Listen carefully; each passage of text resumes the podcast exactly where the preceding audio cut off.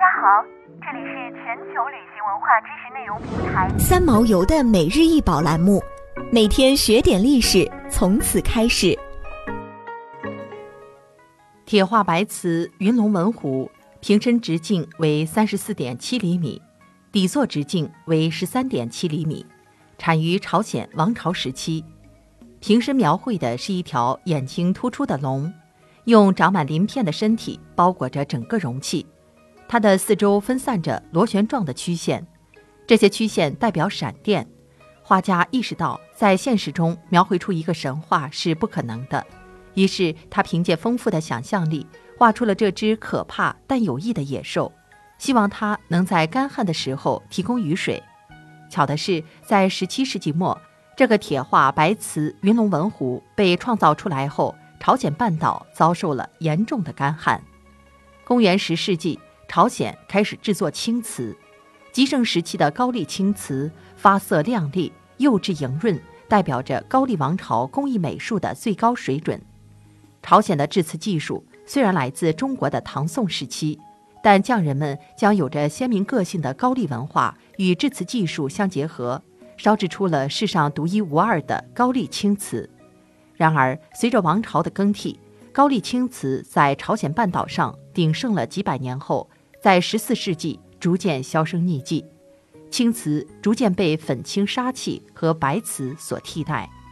白瓷是在白色的土胎上涂上透明的釉料后烧制而成的。因为瓷土中含有一定量的氧化铁，所以瓷器烧制出来之后并不完全是白色的，而是带着点淡淡的青色。这也是青瓷的由来。实际上，青瓷是属于白瓷的一种。青瓷是在素胎上用古矿颜料画好纹饰后再进行烧制，而朝鲜后期流行的白瓷铁画，则是用铁粉作画后涂釉烧制的。中国有青花瓷，朝鲜的白瓷铁画则可以与之相提并论。白瓷上描绘的纹饰多为葡萄、兰竹、云龙纹等，黑纹白底，看上去就像是一幅水墨画。朝鲜王朝时代带有龙纹样的瓷器，一般在王室的宴会上用来装酒或者用来插花。龙的动作和线条都很精致。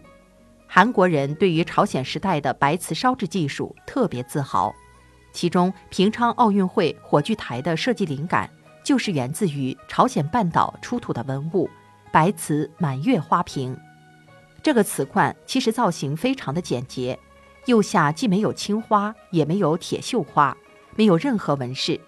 在十四世纪后期，朝鲜王朝正处于推崇儒家思想的时期，白瓷洁白的釉色和素雅的形态显得很纯净，带有清廉的意思，象征着朝鲜王朝所追求的儒教理想社会，完美的契合了当时士大夫们的思想和生活。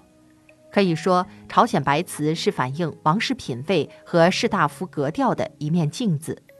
同时，这个简洁的、圆润饱满的造型，代表着朝鲜人民对圆满生活的向往。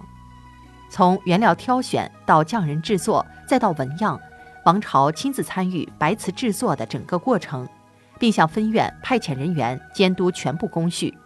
从朝鲜王朝的初期到末期，这一官窑制度一直在推行。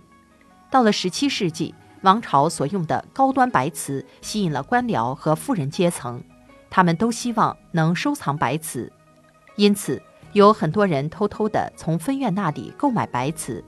王朝得知这一消息后，为了保障画工的生计，委婉地允许民间使用白瓷。为了满足王朝、富人等各式各样的消费者的需求，白瓷的制作量不断增加，而且款式也增加了许多。品质上也有所提高。想要鉴赏国宝高清大图，欢迎下载三毛游 App，更多宝贝等着您。